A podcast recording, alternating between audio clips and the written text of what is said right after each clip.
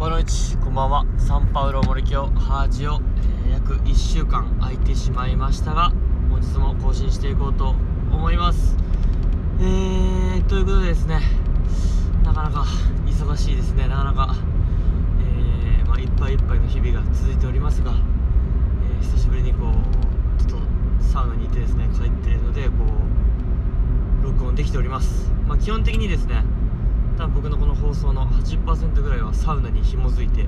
えー、収録してます。はいという感じで、今日のテーマ、えー、サードプレイスという風にさせていただいたんですがサードプレイスまあ数年前から流行ってるというかなんかそういう言葉が出てきてですね、まあ、要は言ったらこう仕事場と、えー、自宅が2つの場所だとしたらそれ以外のもう一人もう一つのですね3番目の自分の場所みたいな、えー、感じですね、まあ、お気に入りのカフェだったり、まあ、それからジムだっただったりとか、まあ、例えば自分だったらこうサウナであったりとか、えー、温泉であったり、まあ、そういう、え、職場と、え家以外の場所ですね。そういうのサードプレイスなんですけどやっぱサードプレイスを持つことが、ま、人生の豊かさに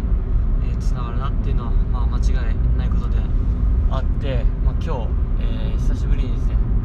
といっても1週間ぶりなんですけどこうサウナに行けて、えー、それを痛感してきました。はい。でサウナと今日あれですね3連休初日で、えー、お昼に、え、お気に入りのカフェで、えー、美味しいランチも食べれたので、まあ、カフェも、え自分にとってはサードプレイスの時間。で、まあ、サード サードプレイスです。はい、まあ、ちょっとこんな感じですね。話に話がまとまらないというかこう頭がやっぱまとまってない整理されてないですねこうなかなか、えー、1週間前野球の試合して、まあ、そのまま、えー、バタバタと1週間が過ぎて、えー、日々こ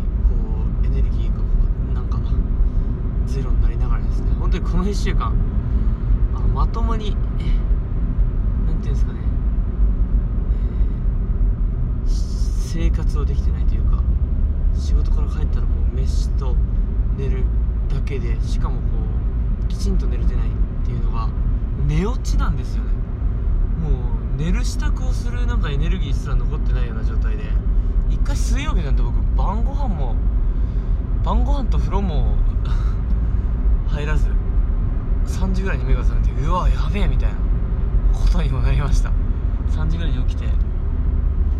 あのー、え自分晩ご飯食べてなくね？みたいな日もあったりとか。あと基本的に横になっちゃったら寝てしまうんで椅子座ったら椅子座ったまま寝てたりとかですね。なんかそんな、えー、本当にいっぱいいっぱいの日々ですが今日週末になって改めてそうやってやっぱサードプレイスにやっぱ自分を置いてあげる時間っていうのを大切にしていきたいなって感じました。はい。それだけです。なんかちょっとまだまだですねエネルギーが回復しきってないというかこれ以上あの話を深めて喋、えー、る自信がないのでちょっと短めに終わります。ま